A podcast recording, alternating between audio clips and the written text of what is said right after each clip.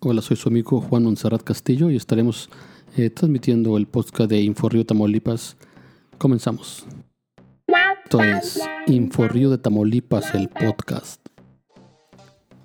Regresa Polaris a Tamaulipas.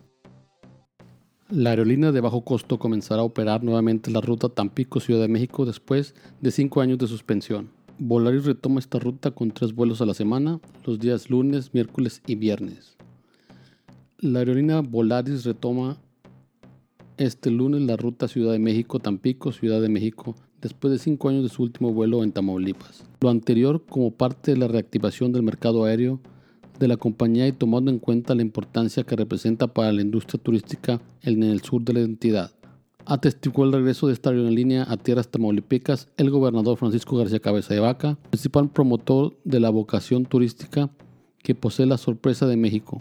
Volaris comenzará inicialmente en sus vuelos a Tampico con frecuencia los días lunes, miércoles y viernes, realizando un vuelo diario utilizando un moderno Airbus 320 contando con los más altos protocolos de bioseguridad.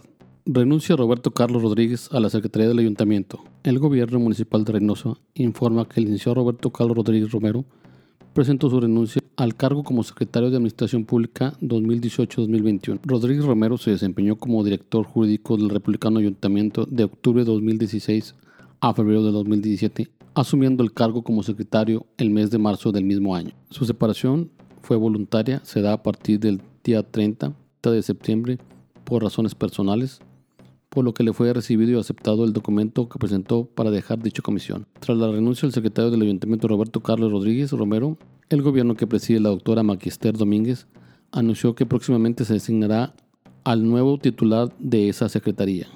Le comento que es posible que esta semana la alcaldesa Magister Ortiz turne ante Cabildo de la ciudad una terna para sustituir al secretario del Ayuntamiento Roberto Carlos Rodríguez, cuya renuncia se oficializará en estos días. Es decir, a propuesta de la alcaldesa Maca Ortiz, el Cabildo de Reynosa votará a favor de alguno o alguna de las tres propuestas que formule la alcaldesa a esa responsabilidad pública. Por otra parte, se lleva otra renuncia este lunes eh, por parte de en la dependencia de Protección Civil por parte de Silvestre Rodríguez Marín, quien se desempeñaba en el área de la Coordinación de Protección Civil de Reynosa, presentó su renuncia por motivos personales. En rueda de prensa expresó que hizo entrega del oficio de renuncia y este fue aceptado. Recortes afectará presupuesto de salud, así lo mencionó Mac Ortiz en rueda de prensa esta mañana. Los recortes presupuestales y desaparición del fideicomiso afectarán algunos temas importantes como la salud, apuntó la presidenta municipal Mac Ortiz Domínguez en improvisada conferencia de prensa que dictó esta mañana. Estamos ahorita eh, viendo el presupuesto y esperando ver cuáles son los ajustes.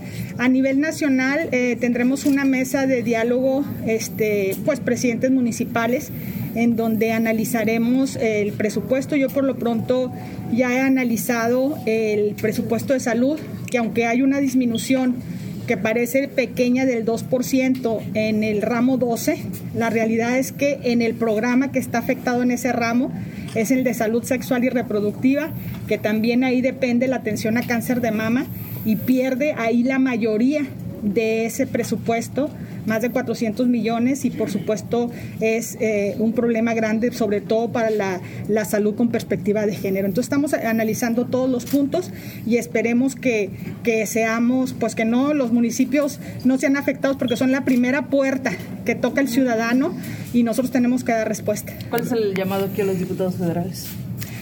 Pues a que trabajemos en coordinación, que trabajemos en coordinación, eh, que hagamos un planteamiento, que veamos cómo se está distribuyendo, el presupuesto, que nos demos cuenta ahora, por ejemplo, en el tema de los fondos, de la desaparición de fondos, que hay unos que yo considero pues son lamentables como el tema del CONACIT, pero también en el tema del fondo de gastos catastróficos. Yo quiero saber si ese fondo de gastos catastróficos, que es el que tiene todas las enfermedades que causan un quebranto a una familia que tiene que vender su casa, su carro, todo para salvar una enfermedad de esas, porque son las enfermedades más graves como el cáncer de todos los niños, el cáncer cervicuterino, de ovario, de útero, eh, los trasplantes, los infartos, todas esas enfermedades que son muy graves están en ese fondo. Entonces, ahorita necesitamos hablar para saber si van, ese recurso va a ir a otra, con otro nombre o a otro lado, pero va a seguir existiendo y cómo se va a manejar. Hay muchas preguntas que tendremos que hacer para el análisis del presupuesto y eso es lo que estamos haciendo. Por otra parte, en la lucha interna por el poder en Morena, a unos meses de los comicios electorales del 2021, el Movimiento de Regeneración Nacional, el partido gobernante, pasa por una de sus crisis más fuertes de su corta historia al no lograr elegir a su dirigencia. El presidente de la República, Andrés Manuel López Obrador, criticó las punas que viven al interior de Morena, partido político fundador por él, producto del relevo en su dirigencia y controversias entre personajes del organismo. Señaló textualmente, a pesar de que Morena está arriba en las preferencias electorales, en el país no hay dirección en el partido, sino un desabarajuste ya que llevan más de un año enfrascados en pleitos sin ponerse de acuerdo en un proceso interno para elegir a quien estará al frente del movimiento, señaló el presidente López Obrador. Por cierto, este sábado pasado estuvo en Reynosa Mario Delgado, donde afirmó que bajo su liderazgo Morena se organizará para arrasar a Tamaulipas en el 2021 rechazó que en su partido haya dedazo y anticipó que los candidatos a la elección no concurrente serán electos bajo encuesta para postular a los mejores posicionados.